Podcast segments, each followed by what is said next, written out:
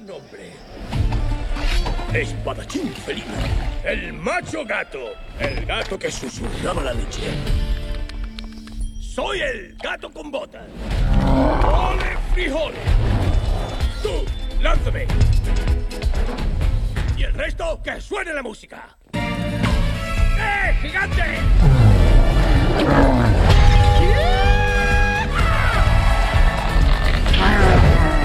Hey, ¿quieres ver algo grandioso?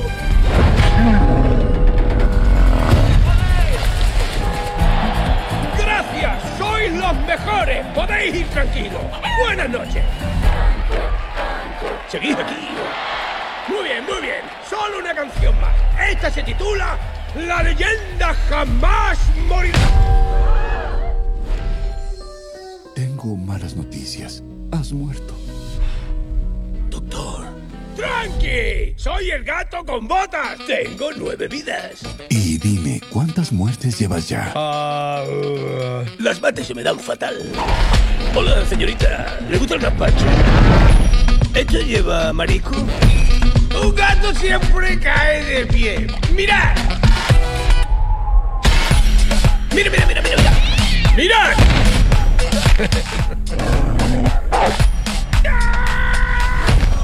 Luego la del gigante de hoy. ¿Cuántas van? Ah, ¿Cuatro? Ya van ocho, gato.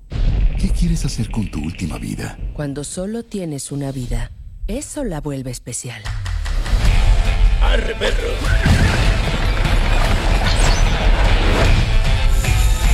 ¡Que ven, mecios atrevéis! Ricito de oro y los tres ojos. Familia criminal. Se suponía que estabas muerto. Eh, Eso nunca falla. Cuando hago equipo contigo, todo sale mal. confía en mí.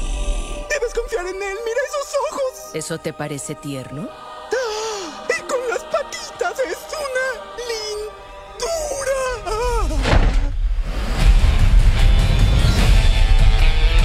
¡Lo estoy haciendo bien! ¡Detente! ¡Vas a sacarte una hernia! ¿Cuántos tuvieron la oportunidad de ver esta película ya? ¿Sí? Be- Benny ya la vio también. De hecho, la, fuimos a ver al cine. Y tomando en cuenta que soy fan de Shrek, y ya el gato con botas es, es parte de la misma saga.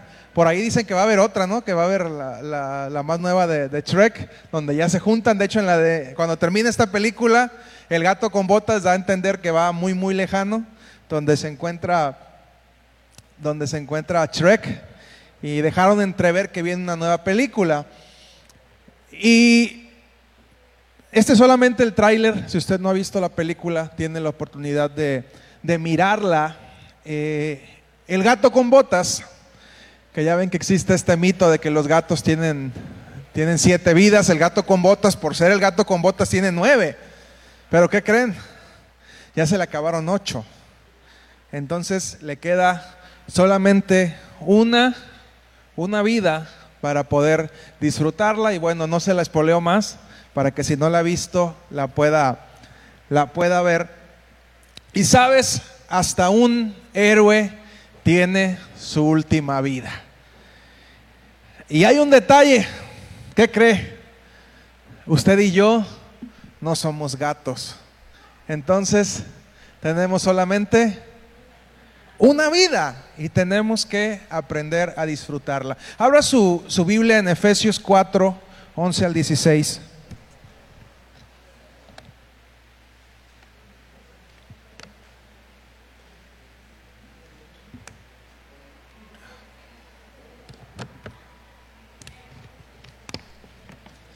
Dice Efesios 4, 11 al 16, Él mismo constituyó a unos apóstoles, a otros profetas, a otros evangelistas y a otros pastores y maestros, a fin de capacitar al pueblo de Dios para la obra de servicio, para edificar el cuerpo de Cristo. De este modo, todos llegaremos a la unidad de la fe y del conocimiento del Hijo de Dios, a una humanidad perfecta que se conforme a la plena estatura de Cristo, Así ya no seremos niños zarandeados por las olas y llevados de aquí para allá por todo viento de enseñanza y por la astucia y las artimañas de quienes emplean métodos engañosos. Más bien, al vivir la verdad con amor, creceremos hasta ser en todo como aquel que es la cabeza, es decir, Cristo. Por su acción todo el cuerpo crece y se edifica en amor, sostenido y ajustado por todos los ligamentos, según la actividad propia de cada miembro. Repite conmigo esta última parte, según la actividad propia de cada miembro. Dentro del cuerpo de Cristo, todos tenemos una función. Podemos considerarla importante o no podemos considerarla importante, pero eso no quiere decir que no lo sea.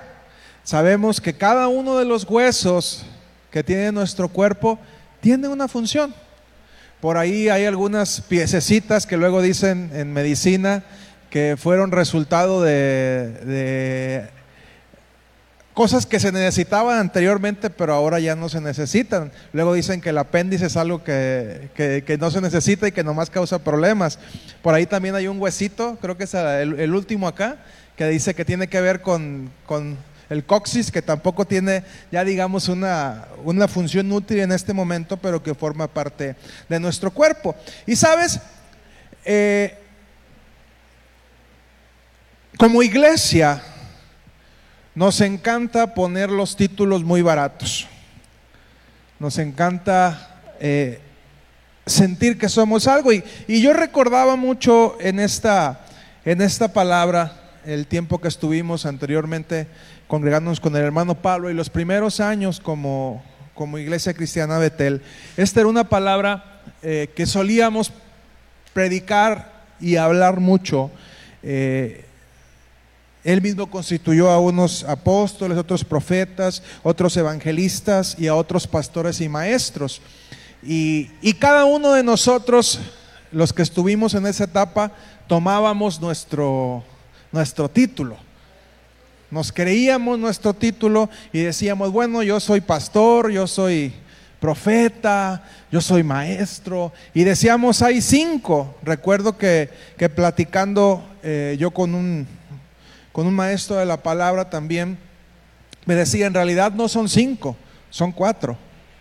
Si tú vieras, si tú lees la palabra correctamente, dice apóstoles, profetas, dice unos apóstoles, otros profetas, otros evangelistas y otros pastores y maestros. Si no diría otros pastores y otros maestros. Entonces me explicaba, la, el ministerio pastoral y el ministerio magisterial no van separados uno de otro. No se puede ser maestro sin ser pastor, ni se puede ser pastor sin ser maestro. Porque si eres maestro sin ser pastor, la letra que hace, mata. Y si lo haces al revés, nada más apapachas, pero no enseñas. Entonces, estos dos ministerios siempre deben, deben de, ir, de ir juntos. Y entonces, eh, en ese tiempo, tomamos, entonces, de repente veíamos ciertas habilidades o características en la persona, y me incluyo, y decían, eh, ah, él es profeta. Entonces ya tomaba el título, es que yo soy profeta, yo soy profeta. Y está bien que, que tomemos el título de nuestro llamado, eh, ahora sí que en, ese, en esa dinámica, te abro mi corazón, yo nunca sentí que fuera algo. Porque decía, me ponía de pastor y no me sentía alguien tan amoroso, tan cuidadoso. Me ponía de profeta y bueno, no me sentía así tan, tan apache y bum, bum, bum. ¿verdad? Yo veía ahí a, a mi suegra eh, que se juntaban a orar. Eh, me miraba como maestro, pero bueno, teniendo maestros como Pablo Cancino, como Anaí Medina, como Nidia, mi hermana, yo decía, pues tampoco me siento tan maestro. Evangelista, pues tampoco me siento evangelista. Entonces, te confieso que en esta dinámica yo era el que, el que me sentía menos, que no encajaba en ninguno de estos ministerios.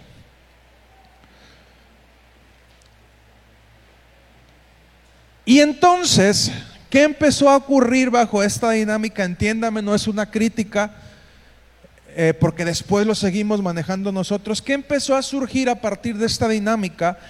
Que si yo decía yo soy profeta, entonces yo no enseño. O sea, yo soy profeta, yo me puedo sonar a la gente, pero yo no enseño ni cuido. Entonces, como yo no soy evangelista, pues yo no evangelizo. Hay una actividad de evangelismo, yo no evangelizo. Si no soy pastor o maestro, entonces yo no disipulo. Y comenzamos a tener funciones separadas y de repente ya no queríamos hacer nada. Y lo hemos dicho últimamente, el discipular no es un llamado que esté hecho solamente para un solo ministerio. Es parte de la misión de la iglesia, independientemente del tipo de llamado que tú tengas, del tipo de habilidades que tú tengas, tienes un llamado a discipular. Por tanto, id y haced discípulos a las naciones, bautizándolos en el nombre del Padre, del Hijo y del Espíritu Santo. ¿Y qué? Y enseñándoles las cosas que los he mandado.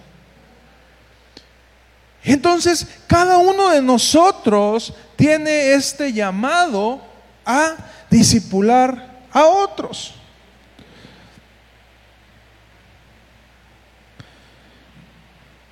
Sabes, durante esta etapa nos gustó ostentar el título. Y ya hasta nos gustaba que nos dijeran, ¿verdad? El profeta fulano, el maestro fulano. Y fue una dinámica que en su momento el pastor Pablo implementó y, pues de repente nos empezábamos a sentir así como que éramos bien fregonzotes, ¿verdad? Porque teníamos el, teníamos el título y, y lo cierto es que había el llamado, pero en muchos de nosotros no había ni el carácter ni los conocimientos. Entonces nos decíamos profetas, nos decíamos maestros, nos decíamos evangelistas, pero técnicamente ni sabíamos cómo hacerlo ni teníamos el carácter para hacerlo y mucho menos lo estábamos haciendo.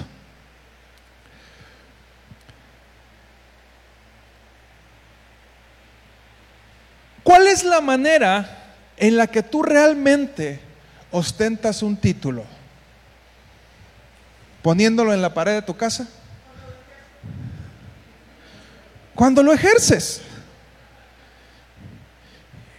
Y hasta antes de la generación de mi mamá, por ejemplo, mi mamá es enfermera, si usted no sabía, había muchas enfermeras que nunca estudiaron para enfermeras, pero se, se jubilaron como enfermeras porque ejercieron durante mucho tiempo el oficio, aún sin estar preparados, pero aprendieron y te puedo asegurar que sabían muchísimo.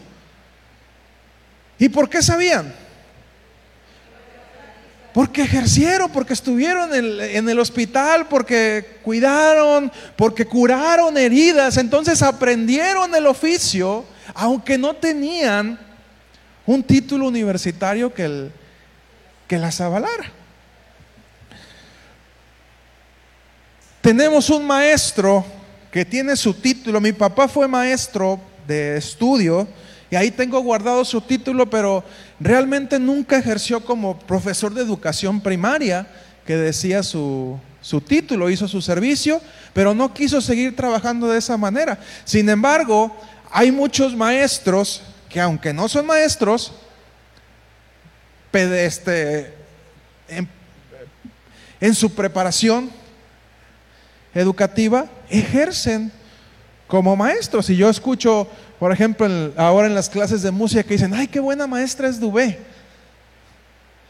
Qué buen maestro es Gael, he escuchado también. Y aunque no son maestros de profesión, han demostrado sus habilidades y se han convertido en maestros. ¿Por qué?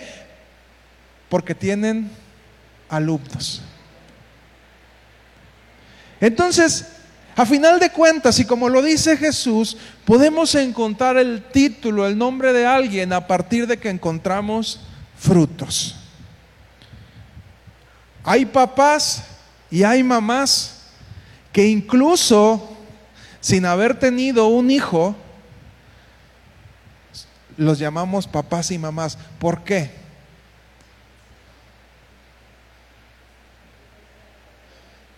Porque actuaron como papá o mamá. ¿Cuántas historias usted no ha escuchado de personas que aunque no son sus hijos, físicamente criaron a un hijo y terminaron aprendiendo lo que significaba el ser papá o mamá. Obviamente el tener a un hijo pues es, un precio diferente, pero cuánta gente ha dado su vida en orfanatos, en otros lugares y son identificados como papás y mamás de mucha gente porque han ejercido el ser padres de otra manera. Pero ¿es menos papá o es menos mamá el que adopta que el que tiene un hijo? ¿Te haría esta pregunta? Los dos ejercen la paternidad o la maternidad.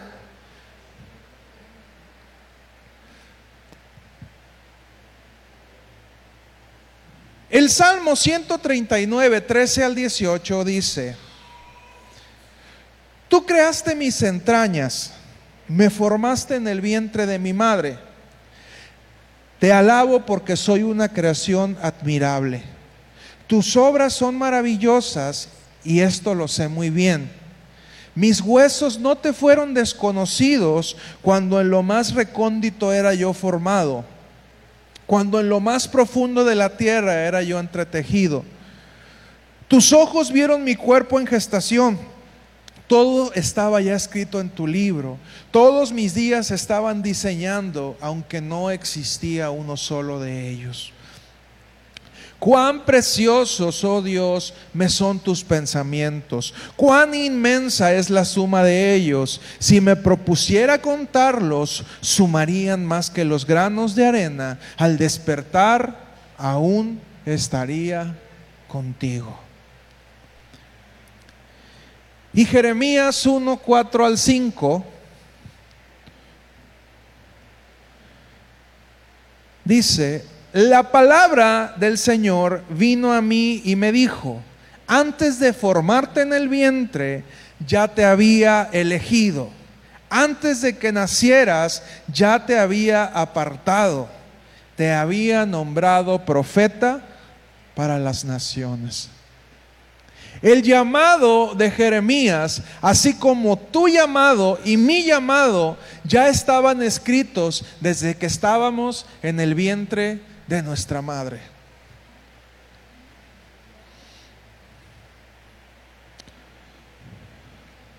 Por eso es importante, y aquí en Betel, desde que un niño nace, oramos y decimos, Señor, por favor, revélanos el propósito de esta criatura. Y cuando alguien tiene un bebé y lo trae a presentar, oramos y decimos, Señor, muéstranos ¿Cuál es el propósito de esta criatura? ¿Por qué lo hacemos? Porque queremos formarlo, porque queremos que esa persona cumpla el propósito que tiene en esta tierra. Y lo decía mi esposa hace días, cuando Satanás no puede matar los niños, que tristemente se están aprobando el aborto legal en casi todos los países del mundo, cuando no puede matarlos, entonces va a pervertirlos, va a desenfocarlos. Y como congregación hemos entendido cuál es la parte que nos toca hacer en ese respecto. Entonces cuando llega un niño, desde que llega queremos orar por él y queremos decir, Señor, revélanos cuál es el propósito de esta criatura, porque queremos llevarla a que cumpla ese propósito. Y es importante que cada uno de nosotros tenga una dirección, una identidad. Y teniendo una dirección y una identidad, entonces podremos adquirir los conocimientos y formar nuestro carácter. Entonces, si lo ponemos en secuencia, tenemos un llamado, formamos una identidad, adquirimos nuestros conocimientos y formamos el carácter.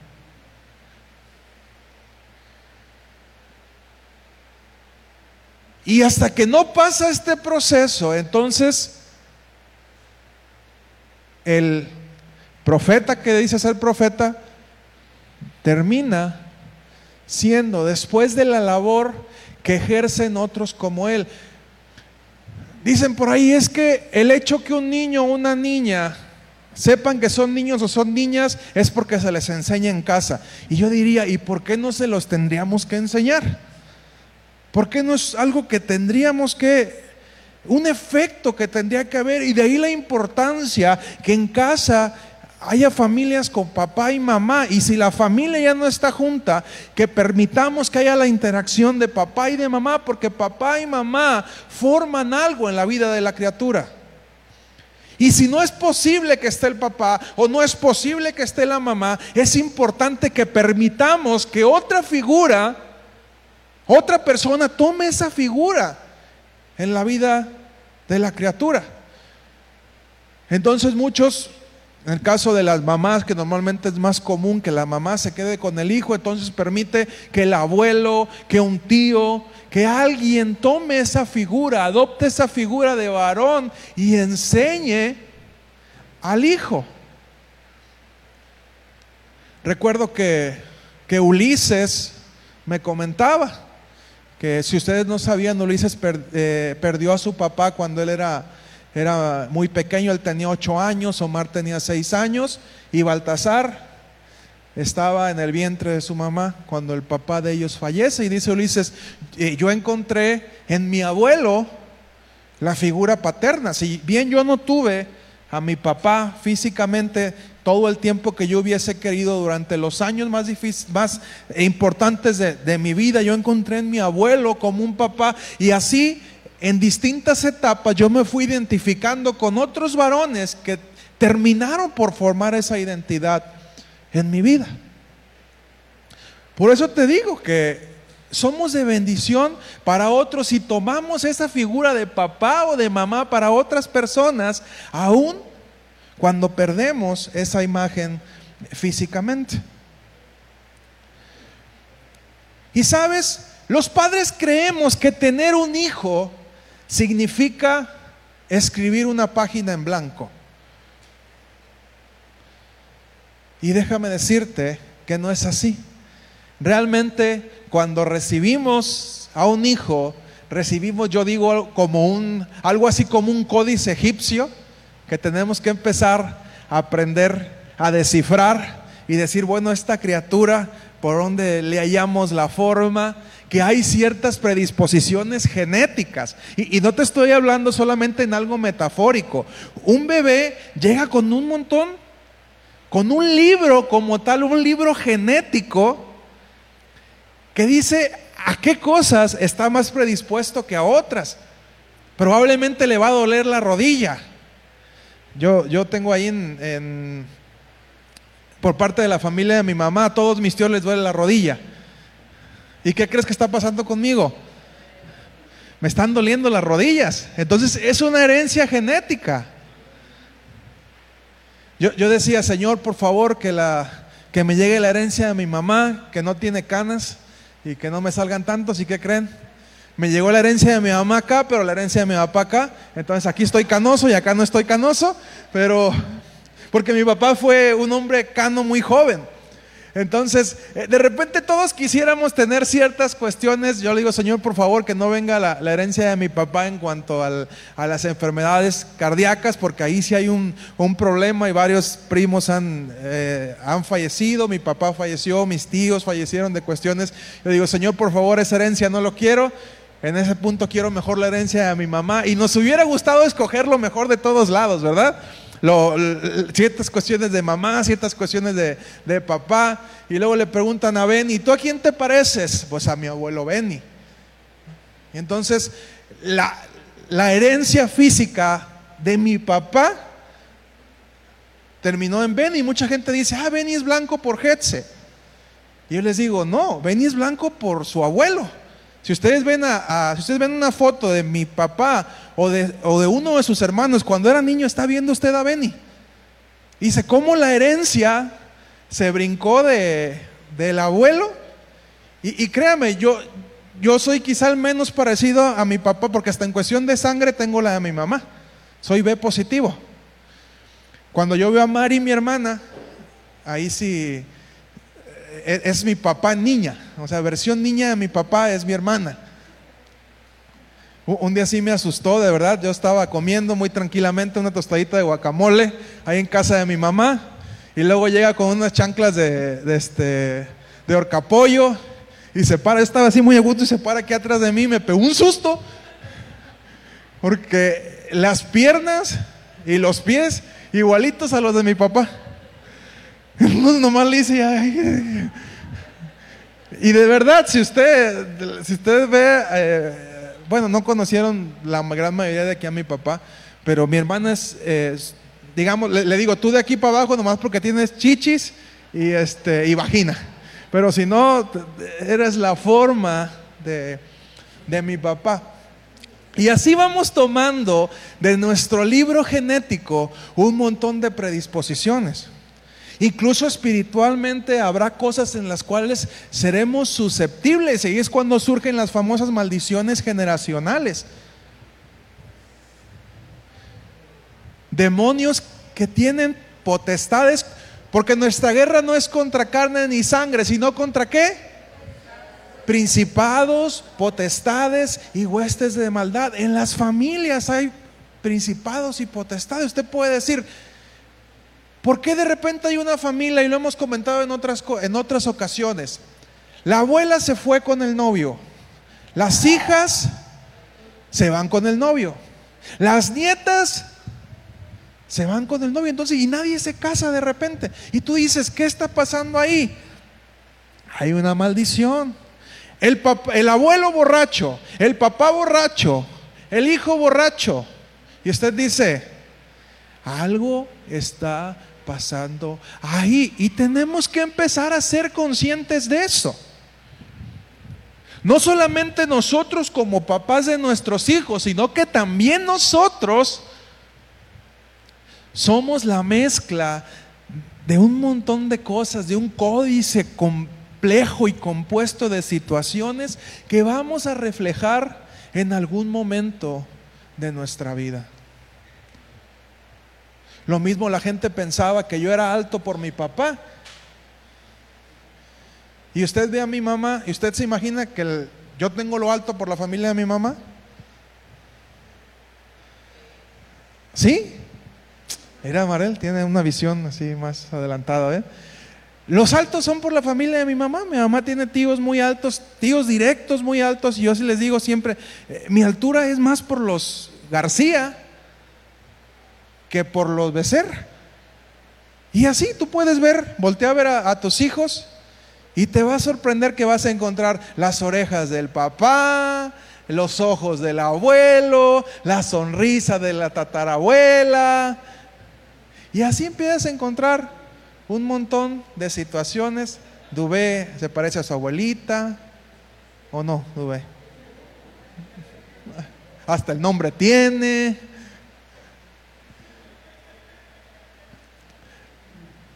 Nuestros hijos vienen ya con una carga genética que les da una predisposición a ciertas habilidades.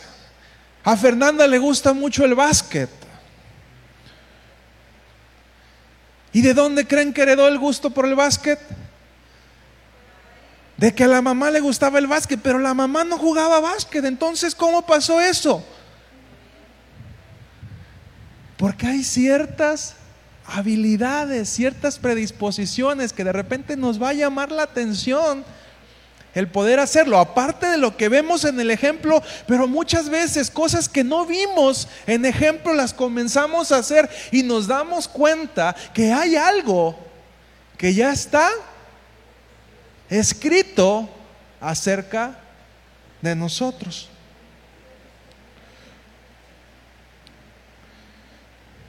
Y yo te haría esta pregunta.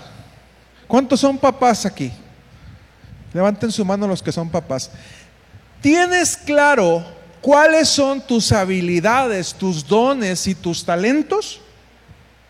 ¿Tu predisposición genética la tienes clara? ¿Para qué eres bueno? Entonces no te engañes. Si tú no sabes ni siquiera para qué eres bueno tú, menos vas a lograr que tu hijo sepa. Y este es el punto al que te quiero llevar y al que reflexiones. A veces queremos poner una carga sobre nuestros hijos. No, amigo, es que tú tienes que buscar de Dios, tú tienes que hacer esto, vas a entrar a la alabanza, vas a servir, vas a ir para acá, hijo, sí, sí, sí, pero Nuestros hijos no pueden ver en nosotros el ejemplo de una persona que sabe a qué Dios lo ha llamado. Aquí es donde cobra valor lo que nos decía el, pastor Pablo, que, que nos ejemplificaba. Bueno, tenemos cinco, nos decía, pero yo entiendo que ahora son cuatro. Y decía, ¿qué eres? Apóstol, profeta, evangelista o pastor y maestro. Nos decía, partimos de ahí. ¿Qué eres? ¿Hacia qué tienes más llamado? Y decía él, y es como una mesa. Puede ser un profeta evangelista, que hay profetas que son evangelistas, gente que da palabra y jala a otros. Hay profetas que son maestros, esos, profetas son duros. Dicen, Dios me dijo que te estás equivocando, perverso, y esos profetas suenan. O eres un profeta pastor, esos que, ay, fíjate que el Señor me está mostrando que te ama con todo su corazón, pero Él está viendo un pequeño detallito en tu corazón que Él quiere sanar. Y usted ha encontrado una persona así, que te está dando la palabra, pero te la da con un amor. Y dices, este es un profeta con un tendiendo a ser a ser pastor. Y bueno, nos podemos llevar horas hablando de esta parte, pero a final de cuentas quiero que entiendas que tenemos que tener primero nosotros bien claro qué somos y quiénes somos, porque lo que nosotros somos lo impartimos a los demás. Y estoy hablando de hijos en lo físico, pero también hijos en lo espiritual. Entonces tenemos a alguien que está discipulando a otros, que está pastoreando a otros y entonces transmite esa misma identidad. Si el pastor o la pastora o quien está discipulando es chismoso, ¿qué crees que pasa con las ovejas? Son chismosas. Si el pastor o pastora que está cuidando, que está discipulando a otros, no sabe honrar, ¿qué pasa? Las ovejas, ¿qué sucede? No saben honrar.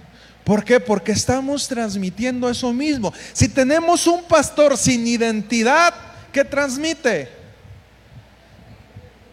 Ovejas con falta de identidad. Si tenemos un pastor desobediente, ¿qué transmite? Desobediencia. Y así póngale usted el título que sea.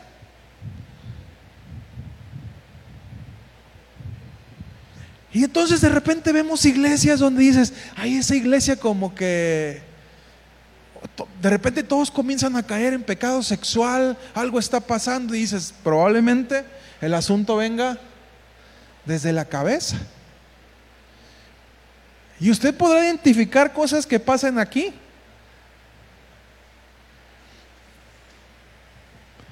Y bueno, me, me hago responsable de eso. Si usted sabe de algo, ayúdame. Pero eso es inevitable. Por eso te hago esa pregunta. ¿Tú sabes a qué fuiste llamado? ¿Tú sabes cuáles son tus dones, tus habilidades? Porque si tú no sabes, tampoco vas a poder orientar a tus hijos.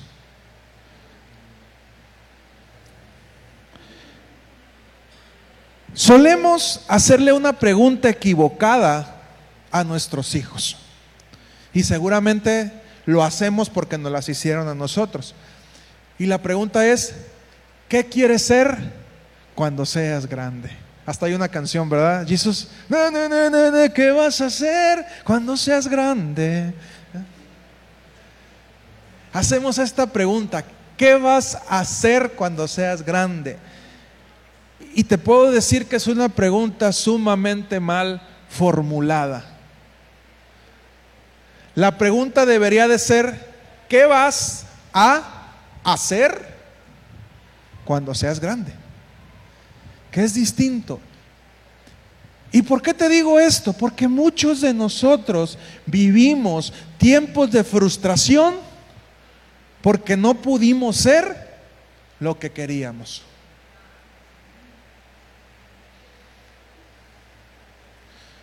Yo tuve que pasar por mi propio duelo. ¿Por qué? Porque desde niño hasta joven, ¿qué quería ser yo? Un deportista profesional.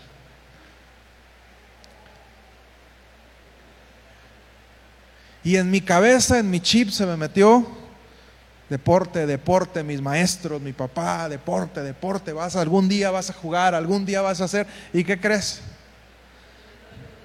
No se pudo. Por distintos factores, por lo que sea, no se pudo. Y entonces pasas un momento de duelo donde dices, no pude ser lo que quería hacer, pero realmente tomé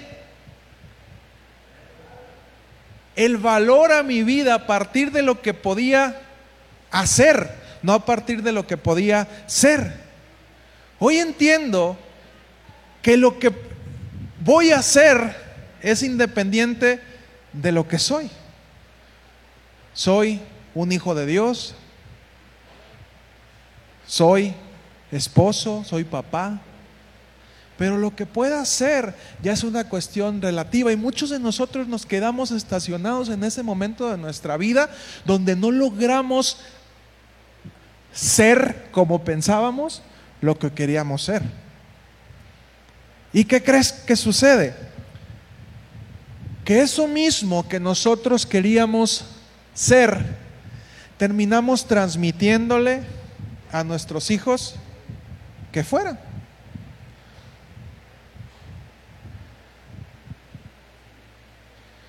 En casa,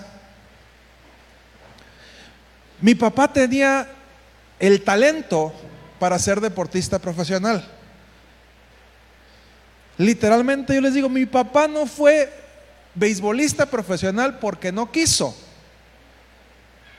No quiso, literal. Se iba y como él siempre le gustó estar en su casa, en su cama y con su mamá, se iba un mes, se enfadaba y se regresaba. Si alguien conoce de béisbol, ahí tengo los documentos yo. Los Diablos Rojos de México, usted ubica los Diablos Rojos de México. Mi papá estuvo en Diablos Rojos de México, se enfadó y se vino. Después lo vieron los Tigres en ese entonces de la Ciudad de México, que eran los dos equipos. Es como decir Chivas y América. Chivas y América en el fútbol, para ponerlo en un contexto más, más local. Bien, lo mandó, le mandó a hablar primero a la América y luego le mandó a hablar a las Chivas. ¿Y qué crees que hizo mi papá? Estuvo unos días allá, se enfadó y se vino. Mi papá tenía las habilidades. Yo quería ser, pero no tenía las habilidades y el talento que tenía mi papá. Hoy con ojos fríos, ya me pongo a analizar y digo, realmente no tenía esa habilidad, ese talento, al menos para el béisbol, por ejemplo, para el baloncesto, no tenía la estatura. Decía mi mamá, un día fue a verme a jugar con mis amigos y me decía mi mamá, a mí siempre te me hacías bien alto, pero ya cuando te vi con los otros del básquet, hasta chaparrito te veías. Y yo les digo, ¿usted ve, ha visto alguna vez un partido de la NBA? ¿De baloncesto de la NBA? El más chaparrito que usted vea está como yo. Para que se dé una idea. El más chaparrito que usted vea mide 1,90. Los demás están ya de 2 metros para, para arriba. Entonces el baloncesto es un deporte medio elitista en esa, en esa parte. Y sabes, cuando nos dispusimos ya a tener hijos, yo le decía a mi esposa, yo quiero tener un hijo para que le gusten los deportes.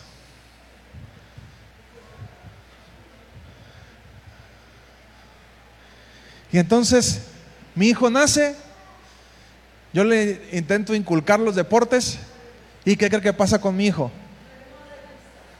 Lo llevaba a entrenar a béisbol y se ponía a hacer números en la cancha. Cuatro más tres más dos. Y lo, hijo, ¿por qué no te gusta? Ay, papá, es que es tan aburrido estar aventando la pelota y agarrarla. Oye, ¿qué, chiste le encuentras a, estarle pegando una pelota? Entonces yo le decía a mi esposa, yo comencé a sentirme frustrado. Samantha es diferente. Samantha tiene físicamente condiciones atléticas. Desde que entró a su primera clase de ballet, por ejemplo, la maestra dijo, esta niña tiene una elasticidad diferente a la de todas las niñas. Para hacer su primera clase, hace cosas que las niñas me hacen mucho después. Y Samantha tiene una predisposición genética diferente. También le he tratado de inculcar, y no digo que en algún momento ellos decidan jugar, pero me doy cuenta que no es algo que precisamente a ellos les atraigan. Y, me trajo una cuestión fuerte a mi mente y a mi corazón en decir, no quiero inculcar a fuerzas cosas en ellos que ellos no están dispuestos a hacer. Incluso nos hemos conflictuado con personas que les han dicho es que tú tienes que portarte diferente porque eres el hijo del pastor. Y les hemos dicho, hey, aguas. Porque el hecho que sea el hijo del pastor no quiere decir que sea pastor. Es un niño. Y antes de ser mi hijo, es un niño como cualquiera de los demás niños que vienen a la iglesia. Entonces no me le pongas una carga a mi hijo. Y sabes que hemos hecho muchos de nosotros, les hemos puesto cargas a nuestros hijos por frustraciones personales que no hemos sabido manejar.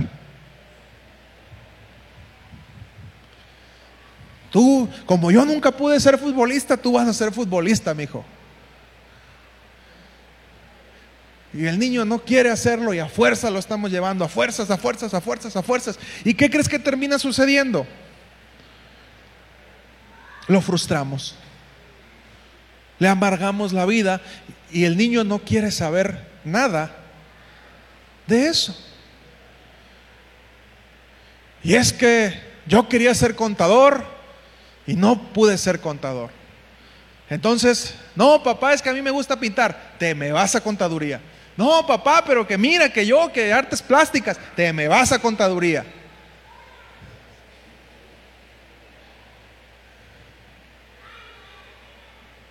¿Y tiene que ver realmente con las habilidades del niño? ¿Con las habilidades del joven? ¿O tiene que ver con nuestras propias frustraciones no manejadas correctamente?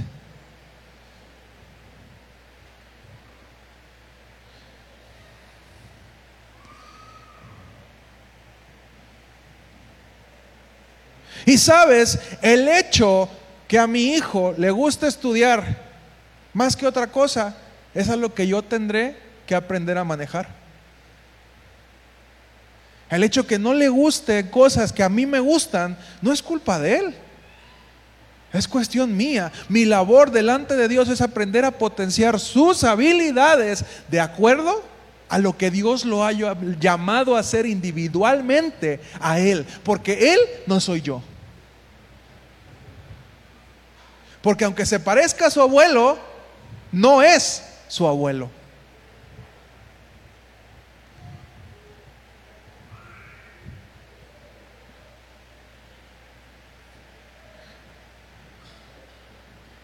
Pero como te decía, antes que cualquier otra cosa, tengo que tener bien identificado y bien sabido quién soy yo para después aprender a identificar quién es Él.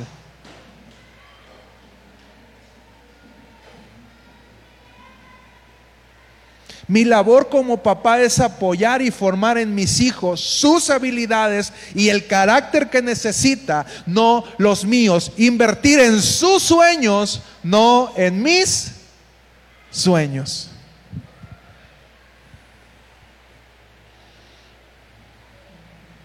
Y como te decía, como congregación tenemos bien claro que nuestro llamado tiene que ver con formación. Hay iglesias que no tienen clases de niños. Porque ellos invierten en otras cosas. Que no tienen clases de jóvenes, que no tienen clases de música. ¿Está bien? ¿Está mal? Es asunto de ellos porque ellos tienen su propia visión. Nuestra visión, nuestro llamado es un llamado de formación. Por eso es que invertimos nuestro tiempo, dinero y esfuerzo en formar.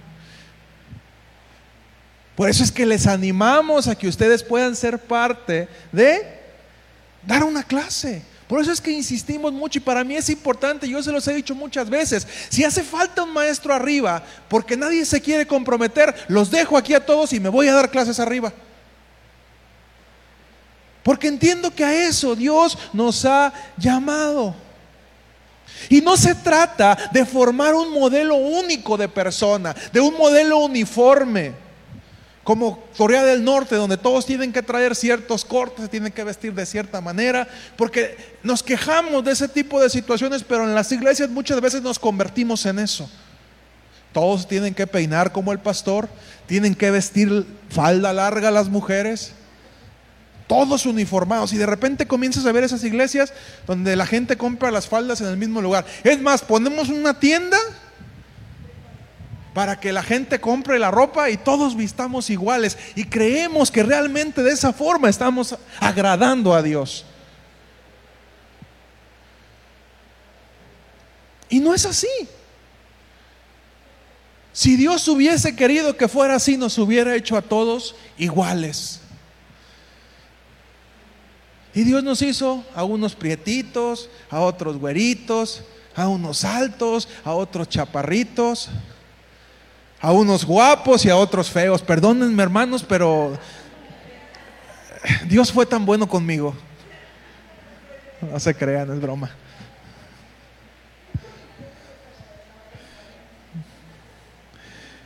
Dicha, Dios nos ha dado singularidad.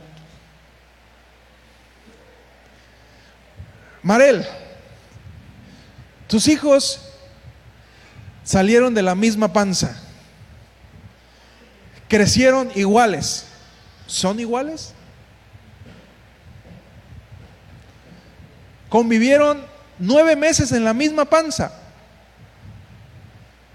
Y no son iguales. Probablemente estuvieron en la misma bolsa y no son iguales. ¿Qué nos hace pensar a nosotros que nosotros vamos a ser iguales que los demás? Dios nos ha entregado una singularidad y dicha singularidad nutre a nuestro entorno.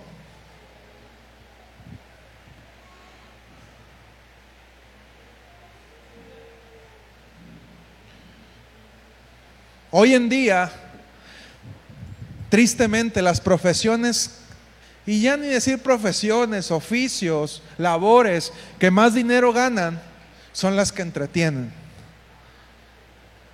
Y entre más entretengas, más ganas. Entonces, es lamentable que un futbolista gane más que un médico, que una enfermera.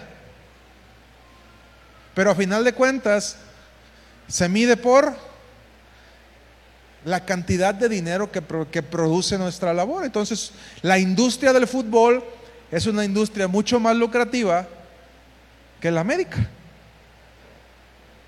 Tenemos a un youtuber que hace alguna tarugada en línea y gana mucho más dinero que un abogado que te saca de un problema difícil. No se diga de un agricultor que alimenta a muchas personas y anda batallando porque no tiene para comer. Mientras que un tarugo que hace un show, o un hombre o una mujer que se encuera y abre su OnlyFans y enseña la cola, gana más, gana millones. Y eso tiene que ver con nuestra sociedad actual. Le hemos añadido valor a cuestiones vacías.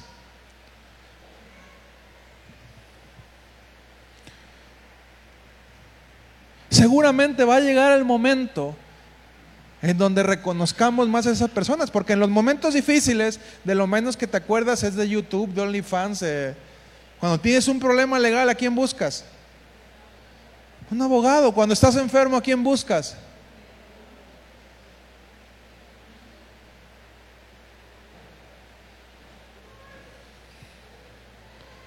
Dice Mateo 20, 28.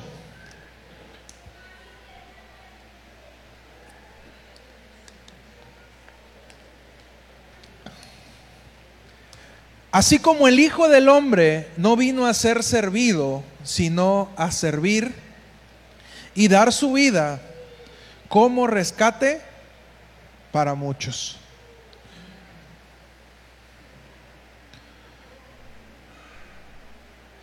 Aunque soy comunicólogo y administrador de profesión, he decidido tomar el oficio de pastor. Mucha gente critica lo que hago. Las redes sociales están repletas de gente que, que critican mi labor. Pero ¿sabes qué me doy cuenta? Que esas mismas personas que muchas veces me critican cuando tienen un problema, me buscan. Ay, los pastores se clavan el diezmo y los pastores viven de la gente y los pastores y después, ay, está enferma mi mamá, ¿me ayudas a orar? Tú que estás más cerca de Dios, me dicen. Ah, qué bonito. Ahora sí que me ocupa, estoy más cerca de Dios si quieres que ore por ti. Esa misma gente me invita a orar cuando murió algún familiar cuando tienen un problema con su esposa, con sus hijos, bien, oye Paco, ¿qué consejo me das?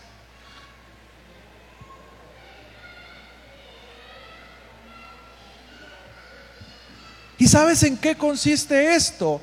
En que lo que hago sirve a otros.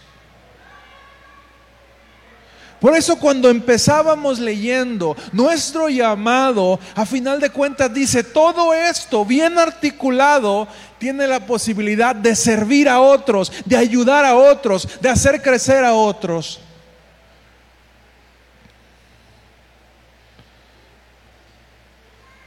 Y tenemos que aprender a tener la motivación adecuada. No podemos vivir la vida buscando fama, buscando lujos, buscando títulos, cuando lo único que te va a traer una satisfacción verdadera en tu vida es que tu labor sea de servicio a otros. ¿Quieres enseñarle a tu hijo algo verdaderamente valioso? ¿Quieres darle el camino para que, para que haga algo verdaderamente valioso? Es enseñarle a que su vida sirva a otros.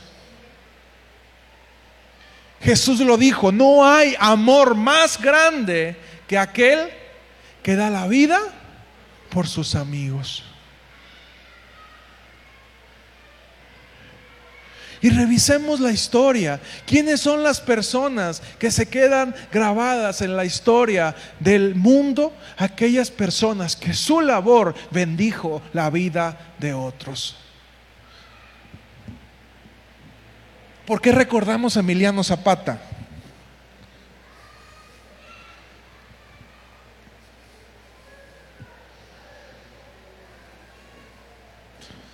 ¿Luego que no fueron a la primaria o qué? Ah, pero quieren faltar el 20 de noviembre a su trabajo, ¿eh? Voy a decirle a sus patrones que no los dejen trabajar porque no, no saben lo que se celebra. ¿Por qué, ¿Por qué recordamos a Emiliano Zapata?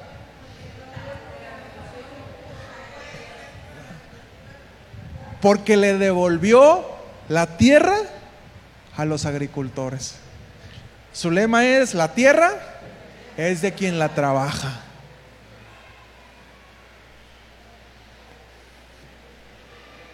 Y así podemos encontrar un montón de ejemplos de personas que, la, independientemente si tuvieron cosas buenas y malas, porque todos hacemos cosas buenas, todos hacemos cosas malas, nuestra obra termina siendo recordada a partir de que nuestra vida se convierte en un punto de bendición para otros.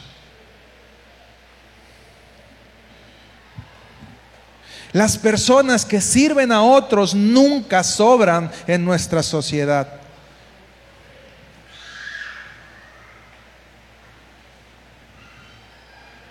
En los momentos más difíciles, y recuerdo a Víctor Frank, del hombre en búsqueda de sentido, dice, yo pude salvar mi vida porque yo era doctor.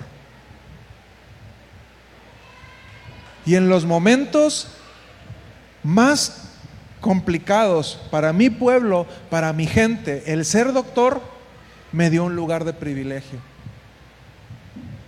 Con mis compañeros, pero también con los que en ese momento eran mis amos, quienes me habían esclavizado. Porque muchas vidas dependían de ese hombre. Y puede que, que ya no seas un niño. Y ya no te pueda hacer la pregunta, ¿qué quieres hacer de grande? Porque a lo mejor ya eres grande. Pero el hecho que seas grande no significa que puedas, que no puedas redireccionar tu vida.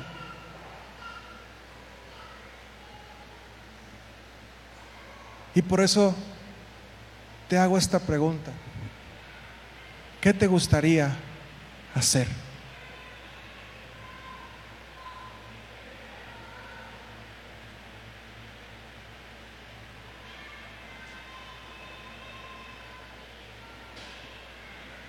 Yo no espero exigirles a mis hijos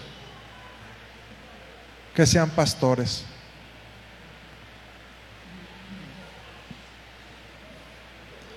La iglesia no es una monarquía donde el rey le da al príncipe o a la princesa el reino. Ellos lo van a decidir. Pero lo que yo sí quiero que ellos tengan bien en claro es que la labor que estaba haciendo su papá y su mamá es una labor trascendental y que sirve a otras personas. Tú quieres tener hijos enfocados, empieza contigo primero. Y después trabaja con tus hijos. No puedes esperar que mientras tu vida es un desorden, la vida de tus hijos esté ordenada.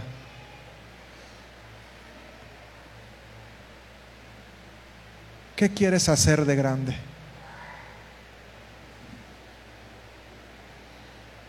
Y él mismo constituyó a unos apóstoles, profetas,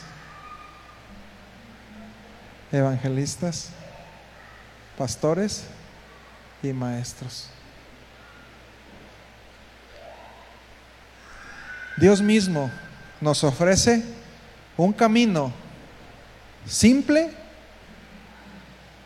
para tener una vida plena. Dice Dios, ¿qué quieres ser?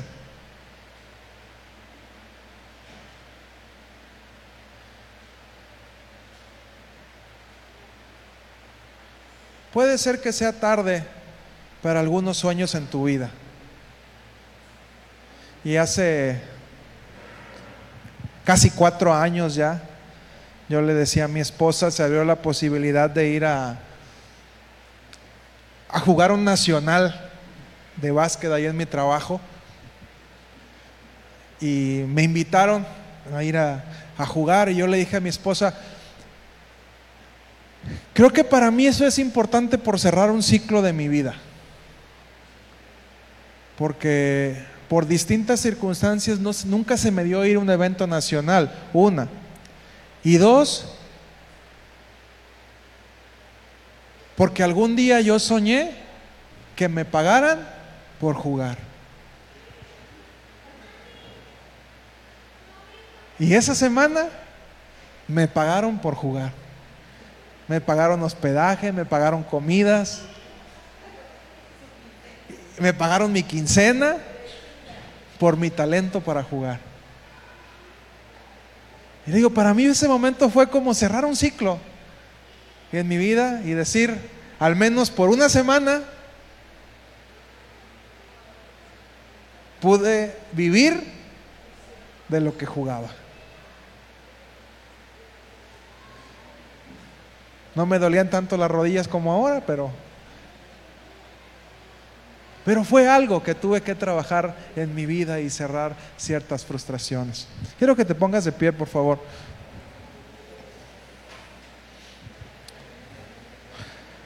Y te voy a pedir que, que comiences a meditar.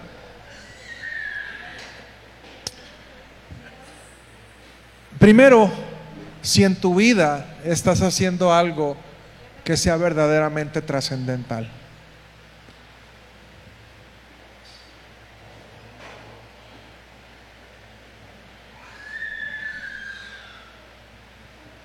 Que puedas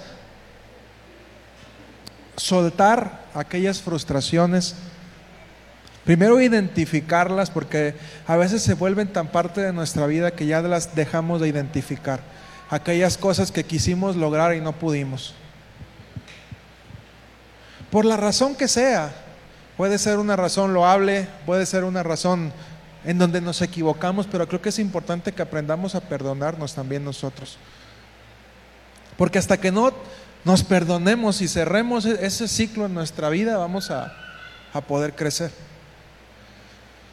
Pero también si eres papá o eres mamá, quiero que medites en aquellas cosas que has querido imponer en tus hijos, que has querido forzar en tus hijos. Cosas que tú quisiste lograr y no pudiste. Pero sabes, esos son tus metas, tus sueños, no los sueños de tus hijos, no las metas de tus hijos.